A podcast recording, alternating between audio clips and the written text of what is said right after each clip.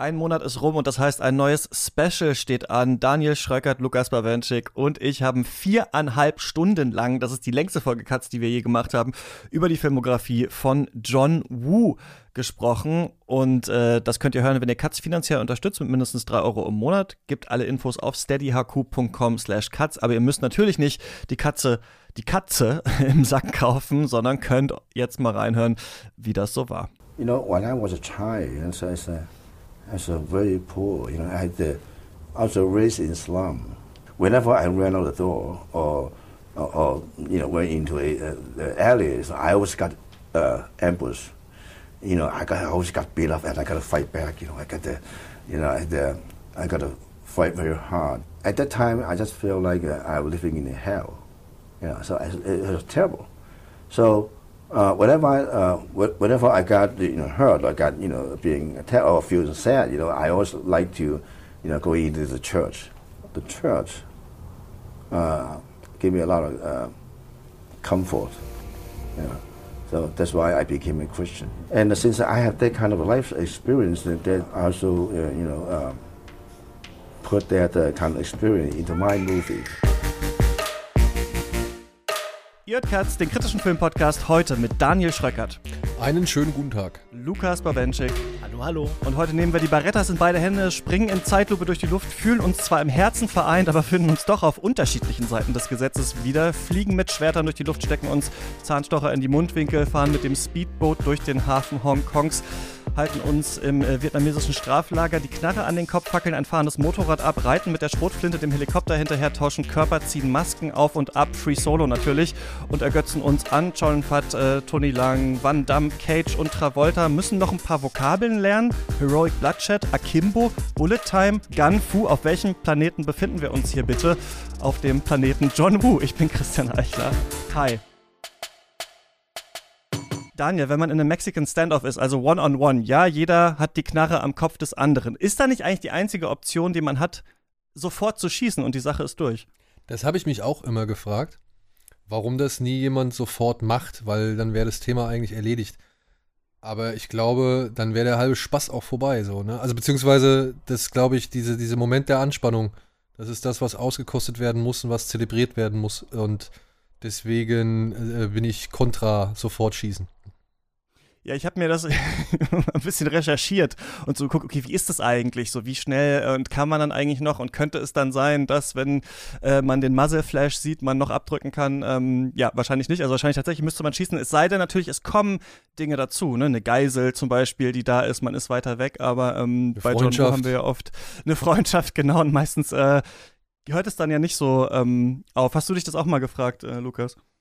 Nein, nein, ich weiß natürlich in diesem Moment, lernen wir einen anderen Menschen wirklich kennen? Sind wir wirklich mit ihm vereint? Und wie sollte das anders möglich sein als im Mexican Standoff? Und man muss diese Momente auskosten es gibt in Red Dead Redemption im Spiel irgendwann so eine Szene, wo sie in Mexiko sind und sich gegenseitig die Knarre an den Kopf halten und sagt er auch irgendwie, I bet there's a name for this. Da musste ich damals mit so 16 sehr lachen bei diesem Zitat, aber ja, ähm, in Mexiko sagt man übrigens nicht Mexican Standoff dazu. Wer hätte es gedacht? Gibt wohl gar kein richtiges Wort im Spanischen, aber darum geht es ja hier eigentlich nicht, sondern um die Filme äh, von John Woo. Schön, dass ihr beide ähm, da seid, um endlich über äh, äh, diesen Filmemacher zu sprechen. Ich bin ein bisschen aufgeregt, denn ich habe das so ein bisschen leicht veranlasst. Ich habe versucht, wir stimmen ja eigentlich ab über die Specials. Ich habe über mehrere, wie so ein Undercover-Agent, über mehrere Abstimmungen immer versucht, John Woo so da reinzumogeln. Aber es hat immer irgendwer anders gegen ihn gewonnen, bis dann tatsächlich Michael Bay auch noch den Sieg irgendwann davon getragen hatte und wir dann über ihn gesprochen haben. Deswegen haben wir irgendwann überlegt, wir setzen ab und zu mal ähm, das Thema und ähm, wir, müssen, wir müssen da jetzt mal ran. Ähm, Daniel, weißt du noch, wann du das erste Mal von dem gehört hast. Wann ich das erste Mal von ihm gehört habe. Ja, das muss, das muss wirklich äh, 92 gewesen sein im Zuge von Hardboiled, weil ich habe mich eigentlich auf die Frage vorbereitet, was mein Erstkontakt mit John Woo war und da musste ich jetzt wirklich überlegen, weil das verschwimmt alles so in einer Phase, wo wir ziemlich viele Filme eben aus China, also speziell Hongkong, dann auch im O-Ton äh, uns besorgt hatten und dann angeschaut haben. Aber ich glaube, der Erstkontakt war dann wirklich im Zuge von Hard Boiled, weil der war, das Cover dazu was nicht wirklich sonderlich spektakulär ist. Es zeigt Joe Yun Fat mit der Schrotflinte und der Weste in so einer hässlichen Lagerhalle. Ich weiß auch nicht, woher dieser, dieses mhm. Bild kommt. Das ist aber halt so fast schon untrennbar mit, mit dem Film verbunden. Das ist dieser Tunnel, glaube ich, unter dem Krankenhaus, der da gezeigt wird. Ähm, in dem er sich dann später irgendwann mal befindet, hinter der Leichenhalle. Und ich weiß nicht mehr genau, aber irgendwas stand da, das mein, das, das mich sofort neugierig gemacht hat, das, das sofort meine Synapsen hat kitzeln lassen, weil das ist, da waren, glaube ich, das waren so Filmverweise, wo ich gedacht habe, okay, jetzt lehnt ihr euch aber weit aus dem Fenster, das, das will ich jetzt aber sehen. Und äh, hab dann auch Hardboiled gesehen und das auch tatsächlich erstmal in der geschnittenen deutschen Fassung. Ja, weil das war ja damals halt einfach Usus, dass man diese Filme halt nur erstmal geschnitten bekommen hat, wenn man sie dann regulär in der Bibliothek zum Beispiel ausgeliehen hatte. Und trotzdem, obwohl der Film schon verstümmelt war bis zum Anschlag, ich glaube, das sind 20 Minuten, die in Deutsch fehlen von der, von der wow. Originalfassung, mhm. äh, fand ich das. Ich fand das, ich bin so weggeblasen worden. Ich, ich fand es glorios, furios. Das war genau die Form von Action-Kino, die ich mir schon immer gewünscht hatte. So. Also das, das, das wollte ich eigentlich schon immer sehen das, was sie halt mit Schwertern machen, mit, mit Knarren. So, das fand ich großartig. Dieses Umherhechten und so weiter und dann halt auch, ja, mit beiden Händen knallen. So, ich fand das super. Ich kann es nicht anders beschreiben. Das war, glaube ich, nicht die Frage, aber ähm, doch. Hardboiled war es auf jeden Fall. Das war so das erste Mal und das war im Rahmen einer, ja, einer ganz schnöden Videothekenzeitschrift. Ich weiß nicht, ob ihr das noch kennt. Früher, wenn man in die Bibliothek gegangen ist, da lagen in verschiedenen Bibliotheken immer so eine, äh, so, so Hefte, so mhm. kostenlose Magazine aus. Äh, Video, Video aktuell oder so hieß sie, glaube ich. Oder was weiß ich, äh, so typische Titel halt. Und da war das auf der, auf der letzten Seite, hatte der, glaube ich, eine ganze Seite, die Rückseite des, des Heftes oder des Magazins, hatte der als Cover, als Werbung. Und äh, dadurch bin ich darauf aufmerksam geworden und habe mir den Film dann halt ausgeliehen, weil ich so überzeugt war von diesen Werbezeilen. Und es war dein Erstkontakt auch mit Heroic Bloodshed, weil du meintest dann so, dass das auf einmal ähm, es war so nicht, Initialzündung war? Das war nicht wirklich der, also ich glaube, da waren schon ein paar andere Filme vorher. Das, wie gesagt, das verschwimmt halt alles so ein bisschen, weil wir uns ähm, plötzlich aus einer Laune heraus und auch, ja, keine Ahnung, wenn man halt so die, die ersten Magazine und Hefte in die Hand kriegt und dann, dann liest man ja Titel und oh, der und der und dann kommt auch noch so ein Tarantino ins Spiel und ähm, ja, da wird man dann aufmerksamer, da holt man sich die Sachen ran und Hardboiled war dann so, ich meine, ich habe Jackie Chan Filme zum Beispiel, habe ich halt wirklich rauf und runter geguckt. Ich fand das alles großartig, was der gemacht hat und ich fand das super. Aber Jackie Chan war halt immer Kampf und also Faustkampf in der Regel und, und Klamauk so. Und das jetzt nochmal zu sehen, zusammen aber auch halt mit so anderen äh, Filmen von den Leuten, halt von Troy Hawk und so, äh, oder, oder, ähm, na, wer war da noch? Ringo Lam und, und so weiter und so fort. Das war dann halt mit Hardboiled, das war die Vollendung. Das war so all das, was man irgendwie vorher schon gesehen hatte, nur jetzt mit Knarren und halt noch richtig viel Blut und Leuten, die halt keine Ahnung, einen Millimeter an der Explosion vorbei hechten. Das war halt einfach, das, das, das war die Speerspitze. So. Lukas, weißt du es noch? Christian, ich dachte immer, meine, mein Gedächtnis wäre schlecht, aber mein Gedächtnis ist nur laserfokussiert auf die nutzlosesten Informationen. Deshalb weiß ich, dass ich neun oder zehn Jahre alt war, als ich eine mit neutralem Smiley ausgestattete Kritik in der Bravo Screen Fun gelesen habe über Mission Impossible 2. Ähm, neben einer Kritik für Driven von Rennie Harlan eine der zwei von diesen kleinen Textfenstern, die mir irgendwie in Erinnerung geblieben sind. Damals war ich noch zu jung, um den Film zu sehen, deshalb war dann meine allererste Begegnung mit John Woo schwierig. Das war nämlich Paycheck mit Ben Affleck auf irgendeinem Videoabend und man würde sagen, das ist jetzt wahrscheinlich nicht das Glanzlicht seiner Karriere. Ansonsten habe ich gerade Anfang der 2000er natürlich wahnsinnig viel von den Imitatoren von John Woo mhm. gesehen. Also Antoine Fuqua und Matrix und selbst sowas wie Blood Diamond mit Leonardo DiCaprio von Edward Zwick hat ja auch so ballettartige Gefechte irgendwie eingebaut und natürlich dann auch Leute wie Tarantino. Und ich finde, man merkt so rückblickend auch, wie sehr John Woo einfach so ein Dietrich für die Popkultur der 90er und 2000er ist. Es gibt eine Kritik in der New York Times von dem Kritiker David Kerr, in dem er sagt, dass das damals damals wahrscheinlich der einflussreichste Filmemacher der Gegenwart war. Und wenn man so zurückblickt, ist das jetzt nicht völlig abwegig. Die guten, die richtigen in Anführungszeichen John Woo-Filme habe ich dann erst mit Anfang 20 gesehen und war sehr begeistert von der Action und irritiert noch von dem Melodrama. Das mussten mir dann auch andere Filmemacher aufschließen, sage ich jetzt mal. Leute wie Douglas Sirk oder Rainer Werner Fassbinder, über die ich dann erst so richtig verstanden habe, was da emotional passiert. Und ich glaube, äh, in dieser Zeit, Anfang 20, habe ich dann auch ihn als diesen wahnsinnig sentimentalen Filmemacher schätzen gelernt, der mir mit einer unglaublichen Leidenschaft, mit wirklich brennender Überzeugung Dinge zeigt und empfiehlt und naheliegt, an die ich nicht wirklich glaube, die eigentlich nur dadurch für mich greifbar werden, dass er sie so erzählt. Und ich muss auch irgendwie jetzt rückblickend sagen, heute ist Action- und Blockbuster-Kino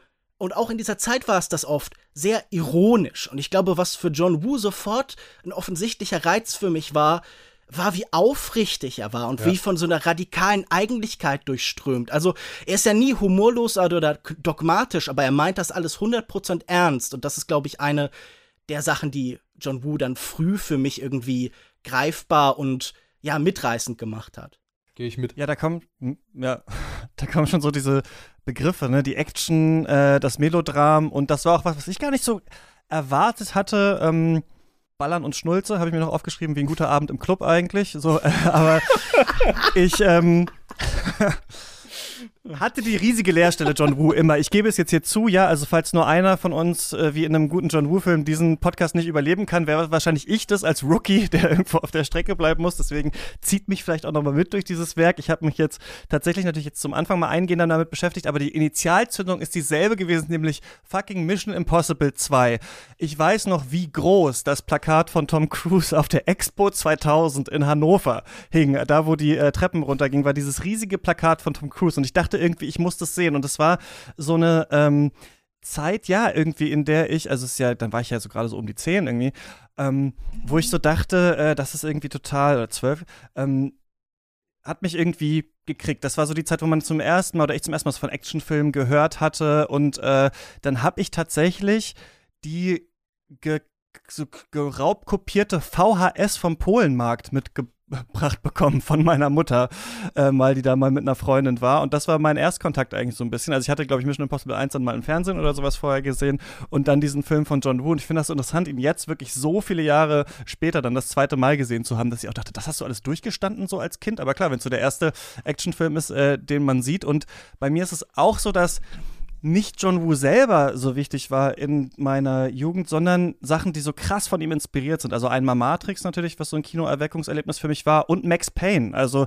das war auch irgendwie ganz äh, wichtig und cool für uns ähm, damals. Und deswegen wusste ich immer, äh, du musst unbedingt dich mal mit diesem Werk von äh, John Woo beschäftigen. Und ich weiß gar nicht, wo ich das erste Mal davon gehört habe. Wahrscheinlich auch vielleicht in Filmpodcasts. Vielleicht war es auch irgendwann mal äh, bei Kino Plus oder sowas oder in einem Plauschangriff. Es könnte auch sein. Also das ist ähm, noch gar nicht so lange her ist und ähm, dachte immer, du musst dich damit mal beschäftigen und jetzt dann endlich mal für dieses Special. Und mich hat vor allem auch umgehauen, weil ich dachte, so viele, die immer von John Woo äh, schwärmen, sind eigentlich oft ja Leute, die äh, so einen 80er Action-Bezug haben und deswegen hat mich diese melodramatische Seite total überrascht in den Filmen. Also ich wusste schon, da ist irgendwie sowas und ich wusste natürlich, ne, Ballett und Kampf und so weiter und so fort, aber ich war auf jeden Fall nicht auf äh, im besten Sinne so viel Schnulze äh, gefasst und trotzdem finde ich aber interessant, du hast auch schon gerade so gesagt, Lukas, man tänzelt so darum, es ist glaube ich gar nicht so leicht, da müssen wir gucken, wie wir da rankommen, zu erklären, warum ist das denn eigentlich bei ihm so gut und driftet eben nie,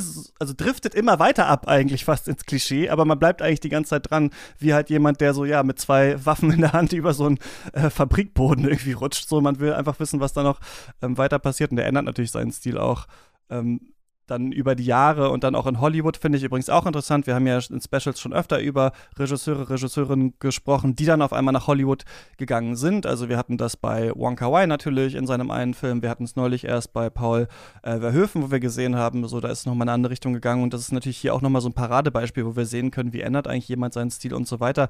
Ähm, Daniel, wie ging das bei dir dann da weiter? Hast du dann ähm, nachdem du das gesehen hast, dann irgendwann versuchst, so alle Filme von ihm zu finden? Also war er dann auch in dieser früheren Videothekenzeit schon so ein Begriff, dass man gedacht hat, oh, äh, der Film ist von John Woo, dann muss ich nochmal weiterschauen? Ja, nee, das kam ja dann wirklich ähm, im Zuge des Tarantino-Hypes, muss ich sagen. Da wurden mhm. die Filme erst zugänglicher, weil durch eben die Namen, durch eben die Zitate, durch die, ja, weiß ich nicht, eben halt auch so Sachen wie das zum Beispiel A Better Tomorrow 2, ich weiß nicht bei wem, ich glaube bei True Romans oder so, ähm, dann im Hintergrund läuft und so. Ähm, da, das war halt so der, der Boom oder das war dann so die, die, die Phase, in der dann halt auch die deutschen Verleihe begriffen haben, ach fuck, guck mal hier, da haben wir ja noch ein paar, eine, eine ganze Menge Filme übrig. Ähm, die finden die da cool, okay, ja, dann bringen wir die halt nochmal raus. Beziehungsweise wurden die ja schon, sag ich mal, hierzulande echt vorher verramscht. Ja, also in, in Form von irgendwelchen Titeln, wo Filme zusammengepackt worden sind, die gar nichts miteinander zu tun haben. Äh, Beispiel Cover Hard 1 und Cover Hard 2. Zwei Filme, die vollkommen unabhängig voneinander in anderen Jahren entstanden sind. Teil 2 ist sogar früher erschienen als, ähm, also wurde früher produziert als der erste hierzulande, also Cover Hard Film. Und durch diesen ganzen Wirrwarr, da musst du dich dann natürlich dann erstmal durcharbeiten und musst erstmal raffen, was ist hier überhaupt was, wovon reden die Amerikaner, wovon reden die Asiaten, äh, was zitiert ein Tarantino und, und was hat der deutsche Verleih draus gemacht so. Und für mich stand nach Hardboiled fest, ey, von dem will ich noch mehr sehen. Und dann habe ich festgestellt, fuck, ey, der hat ja noch schon, der hat ja schon ein paar Sachen. Und, und dann sind wir auf die Jagd gegangen. Und das war halt dann bei uns ja, die einzige Möglichkeit, die dafür bestand. Wir fahren nach Holland, nach Venlo und gehen da in diese eine Riesenbibliothek und holen uns da alles, was nach geiler, filigrane, technisch beeindruckende und gewaltverherrlichende Action aussieht. Und dann gab es dann noch eine Art, also es war jetzt in unserem Falle so, da gab es noch so zwei VHS-Kassetten, The Art of Horror heißen die. Die haben halt so die brutalsten Szenen aus all diesen legendären, indizierten Filmen hier in Deutschland beinhaltet. Also nur so Ausschnitte. Haben immer gesagt, hier ist der krasse Italo-Horror, da ist das Äquivalent aus Spanien. Äh, für Asien gab es immer richtig viel Platz. Dann gab es, weiß ich nicht, Dracula-Geschichten, Zombie-Geschichten und so weiter und so fort.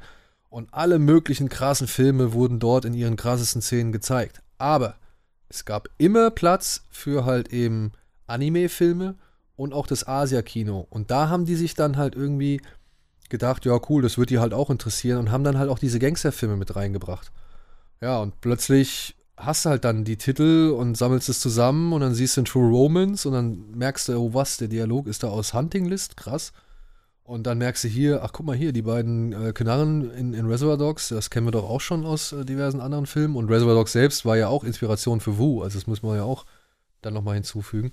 Also da hat sich dann halt einfach eine ganze Szene, die, auch die Wonka Wai-Filme, Chunking Express und Fallen Angels und so, die, die, das wurde alles so im Zuge, glaube ich, dieser, ja, das, das, das, dieser Vereinnahmung der Amerikaner dann ähm, hochgespült und war dann halt auch für die Leute, die sich halt eben an Tarantino und so erfreuen konnten und auch an den ganzen Klonen von Tarantino, die dann ja ebenfalls im Asia-Fundus geplündert haben, ähm, war das dann natürlich eine richtig große Fundgrube. Und dann wurde halt organisiert und, und aufgetrieben an Börsen und in irgendwelchen Videotheken und über Versandhandel und so weiter und so fort oder halt eben, weil man nach Holland gefahren ist, was man halt in die Finger kriegen konnte. Ja, und jetzt sind wir im goldenen Streaming-Zeitalter. Das heißt, man kann das ja jetzt alles ganz leicht aus Deutschland streamen. Nein, kann man nicht. Also das ist wirklich so, dass man immer noch wie so ein Bluthund manchmal durch die äh, letzten Ecken des Internets jagen muss, um die Sachen zu finden. Äh, diese Filme, über die wir ähm, hier sprechen, sind jetzt nicht alle irgendwie auf Netflix oder so leicht für euch zu schauen, aber ne, man kann ja bei Letterboxd und bei Wer streamt ist und sowas mal nachschauen. Aber manche DVDs zum Beispiel auch relativ äh, teuer, die es noch gibt. Also ähm, auch das wieder so ein Filmemacher, bei dem leider nicht alle Sachen so super gut verfügbar sind, aber Lukas, ja, und auch nicht so super vollständig. Das ist ja das Problem. Mhm, ja. Meine Frau hat zum Beispiel jetzt äh, für mich zum, ich glaube, es war zum Geburtstag oder zu Weihnachten, ähm, hat sie mir aus Frankreich den Extended Cut von The Killer bestellen müssen, weil es den halt hierzulande oder halt auch äh, in England oder so nicht gibt. Ja, und ich habe den tatsächlich, ah, da kommen wir später drauf. Okay. Das können wir später besprechen. Aber ja, es ist halt jetzt auch immer noch nicht leicht an irgendwie Originalfassungen oder möglichst ungeschnittene Fassungen oder auch ja, besondere Fassungen irgendwie zu kommen. Aber auch darauf komme ich später noch zu sprechen. Und was nie so richtig passiert, habe ich das Gefühl, dass äh, sowas wie John Wick dann zum Beispiel auch keinen nachträglichen John Woo-Hype nochmal auslöst oder sowas. Also das, was du jetzt bei Tarantino so beschreibst, dass jemand nochmal durch seine Art zu zitieren nochmal so ein anderes Kino nochmal mitbringt irgendwie, womit sich die Leute dann auseinandersetzen, das habe ich auch das Gefühl, ist irgendwie gerade nicht so Ja. äh, en vogue irgendwie. Das würde ich nicht unbedingt sagen. John Wick, okay, der erste vielleicht jetzt auch, also die ersten beiden jetzt nicht unbedingt so, weil die, glaube ich, erstmal versucht haben, ihre eigene Stilistik zu etablieren. Aber gerade beim dritten merkt man schon, dass die Macher da jetzt mal einigen Leuten Respekt zollen und sich halt auch an, an gewissen, sag ich mal, asiatischen Filmen bedienen. Allein im dritten Teil die Motorradverfolgungsjagd, die halt, sag ich mal, schon eine ganz, ganz, ganz deutliche Anspielung auf The Villainous ist, ein Film aus Korea. Ja. Und äh, das hat auch der Regisseur, hat es auch zugegeben, hat gemeint, ey, der hat das gesehen, er fand das ultra geil und wollte halt einfach zeigen, ey, hier, wir können sowas auch machen. Also er wollte gleichzeitig Respekt und dann so ein bisschen so die Competition mit, der, mit sowas zum Ausdruck bringen. Und ähm, ich finde schon, dass die sich auch, sag ich mal, hier und da bedienen oder beziehungsweise hier und da was zitieren, aber die schöpfen mittlerweile aus einem anderen, sag ich mal, äh, Fundus. Würde ich jetzt einfach behaupten. Da ist Ja. John Woo nicht mehr so ja, der Übervater, wie es halt bei vielen früher war. Obwohl zum Beispiel auch ein ähm, Gareth Edwards, nee, Gareth Evans Evans, von The Raid? Ich weiß, wer. ja, von The Raid. Ähm, der hatte ja hier Gangs of London gemacht, die Serie für Sky und BBC. Und da gibt es eine Folge, die ist sowas von John Woo infiziert. Ja, da habe ich ihm auch halt äh, auf Instagram persönlich geschrieben, habe gemeint, Alter, das, äh, also wirklich vom Grunde meines Heroic Bloodshed Herzens, vielen, vielen Dank für diese Folge, das fand ich super. Und er meinte, ja, ja, ey, wir haben genau, also das war eigentlich der Sinn, dass wir halt wirklich im Geiste von, von äh, Grandmaster Wu äh, da ein paar Leute irgendwie nochmal hervorkitzeln so. Und ich glaube, der ist immer noch Thema irgendwie und irgendwo, aber halt nicht mehr so präsent wie früher. Wie früher. Ähm, Lukas, wer ist denn dieser John Woo? Ich glaube, man muss am Anfang festhalten, John Woo wollte nie ein Actionregisseur sein. Dabei gibt's ja eigentlich keine ernstzunehmenden Liste der besten Actionfilme, die ohne seine Beiträge auskommt. Und auch wenn er sich gegen die Lobeshymnen für seine balletthaften Schussgefechte nie gesträubt hat, lag sein Herz doch eigentlich immer anderswo. Bei Drama und Epos, auch von einem eigenen Musical träumt er bis heute. Wu setzt neben jede tatsächliche Explosion eine der Gefühle. Melodrama und Feuergefecht gehen fließend ineinander über. Verrat schmerzt mehr als Schläge, moralische Verstöße wiegen schwerer als solche gegen das Gesetz. Seine persönliche Geschichte ist so erstaunlich wie die seiner Filme, denn das Kino ist ja nicht unbedingt ein Medium, das regelmäßig in die Hände von Menschen aus einfachen Verhältnissen gegeben wird. Und John Woos Kindheit klingt manchmal wie einem Roman von Charles Dickens entnommen. Er wird am 1. Mai 1946 in Guangzhou geboren und ist erst fünf Jahre alt, als seine Eltern vor der Gewalt nach dem chinesischen Bürgerkrieg gen Hongkong fliehen. Sein Vater war eigentlich Philosophieprofessor, kann jedoch durch eine schwere Tuberkuloseerkrankung nicht arbeiten. Seine Mutter ernährt die Familie mit Gelegenheitsjobs, eher mühselig, etwa als Bauarbeiterin. Ein großes Feuer im Dezember 1953 macht die Familie sogar obdachlos. Die Schule besuchen kann Wu nur durch die finanzielle Unterstützung einer amerikanischen Familie. Die evangelisch-lutherische Lehranstalt prägt ihn dann auch sehr stark. Er erwägt sogar für eine Weile selbst Geistlicher zu werden, wird allerdings vom Priesterseminar abgelehnt. Zu künstlerisch. Seine Filme sind voll von christlicher Symbolik und religiösen Themen wie Schuld und Vergebung. Weiße Tauben steigen auf wie Seelen zum Himmel, Pietà und Erlösermotive sind omnipräsent.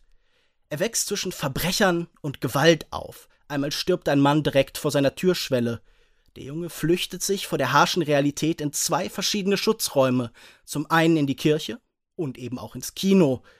Seine Mutter liebt Hollywood-Western, aber Wu schaut eigentlich alles gern. Mit elf sieht er der Zauberer von Oz, auch Musicals wie Singing in the Rain oder Seven Brides for Seven Brothers prägen ihn stark.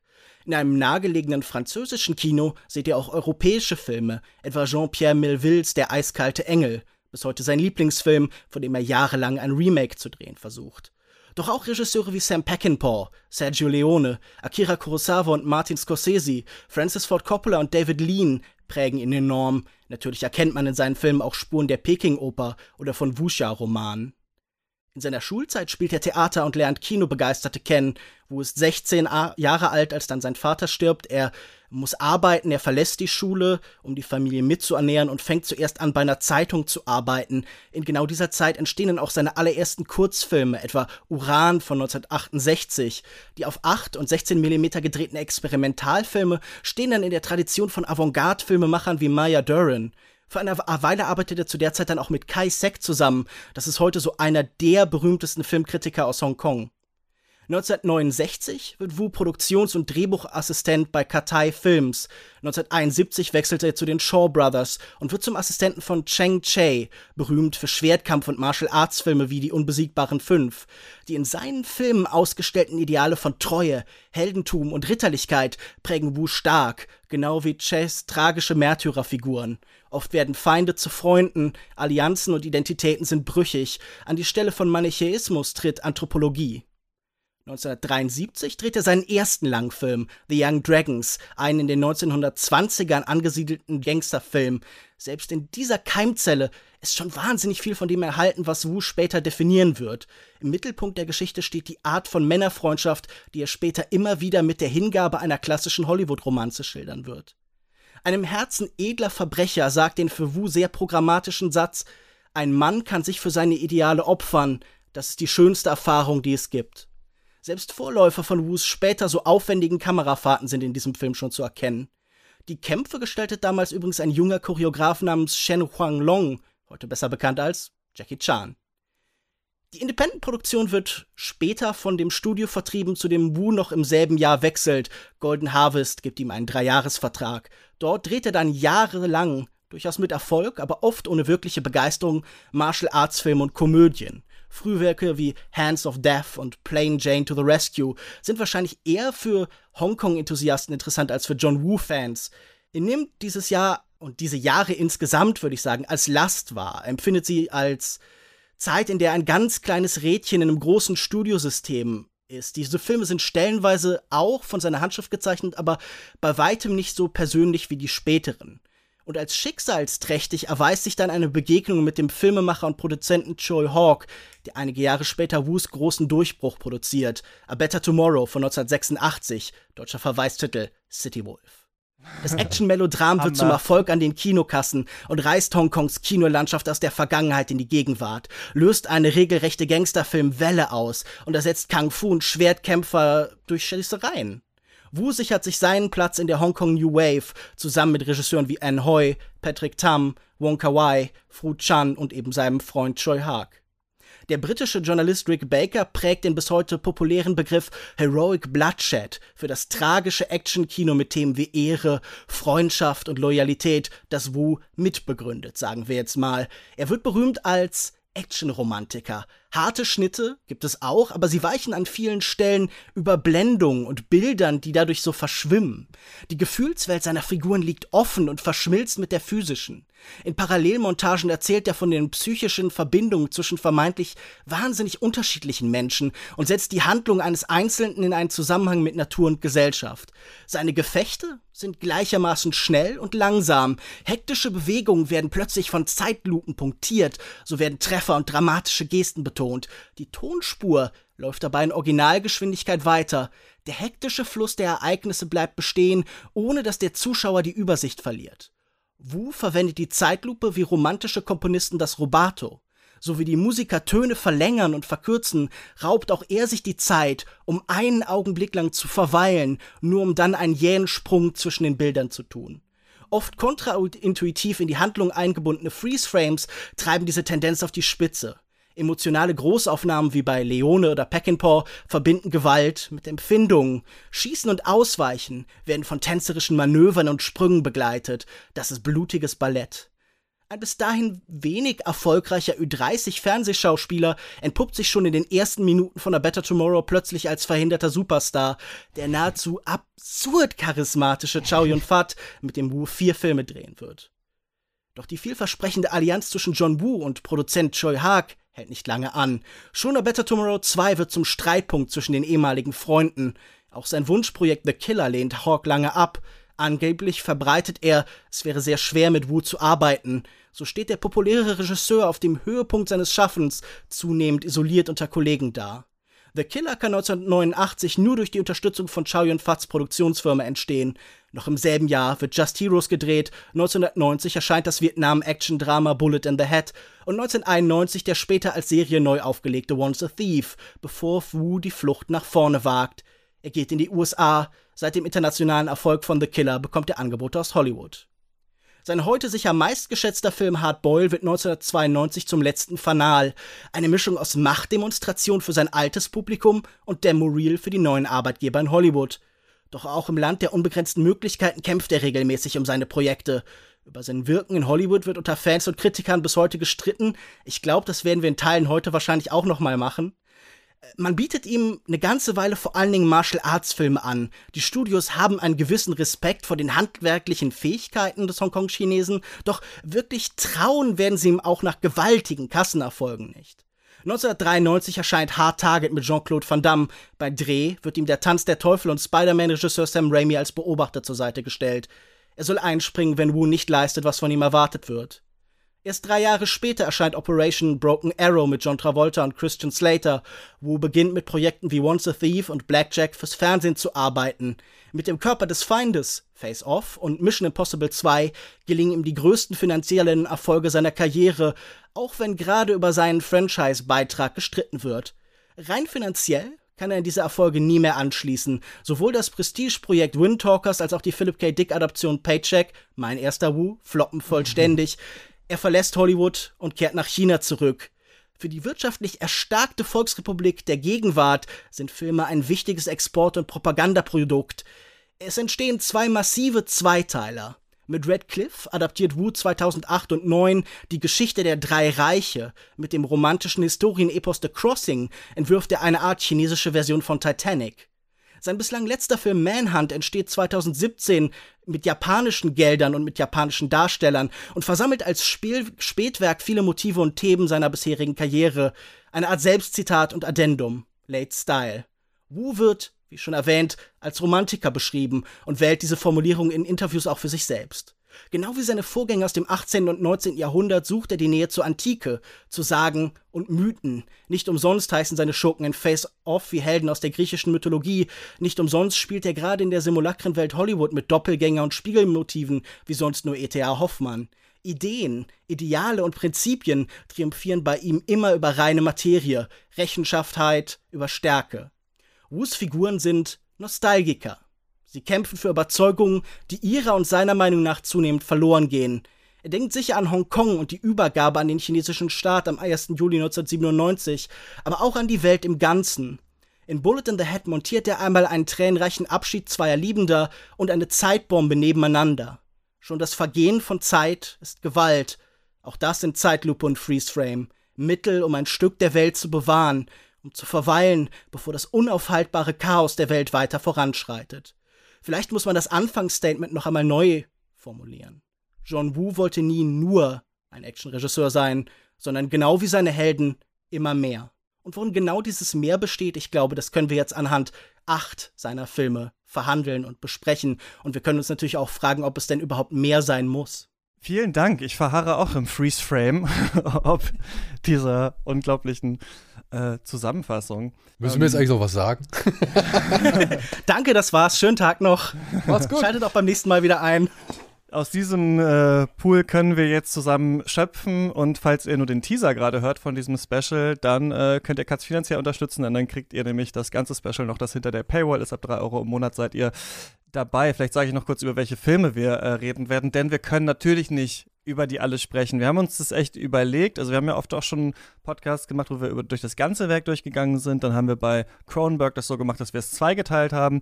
Und diesmal gibt es so viele Sachen, aber irgendwie schienen uns ja so ein paar die relevantesten zu sein. Dadurch gibt es aber Phasen in seinem Schaffen, die wir nicht so richtig abdecken. Zum Beispiel diese ganze äh, Comedy-Phase zum Beispiel. Aber ihr beide habt ja äh, viel mehr gesehen als ich. Ich habe nur diese acht Filme äh, geschaut. Das heißt, ihr könnt natürlich auch immer irgendwie immer im Nebensatz darauf verweisen oder sowas. Aber wir sollten uns vielleicht davor hüten, nicht nur einen Verweis festzumachen, sondern tatsächlich auch über diese acht Filme zu sprechen. Last Hooray for Chivalry, A Better Tomorrow, The Killer, Bullet in the Head, Hard Boiled, Hard Target. Face Off und Mission Impossible 2. Den habe ich, den wollte ich drin haben, weil da mein Erstkontakt mit äh, John Woo war. Man hätte wahrscheinlich auch ja, einen anderen. Hätte ich mich auch für ähm, Paycheck ähm, einsetzen müssen, aber das will mhm, ja keiner. Ja. ja, habe ich schon lange nicht mehr gesehen. Den müsste ich nochmal wieder gucken. Ja. Ich habe ihn nochmal für die Sendung gesehen und ich muss sagen, gar nicht so gut.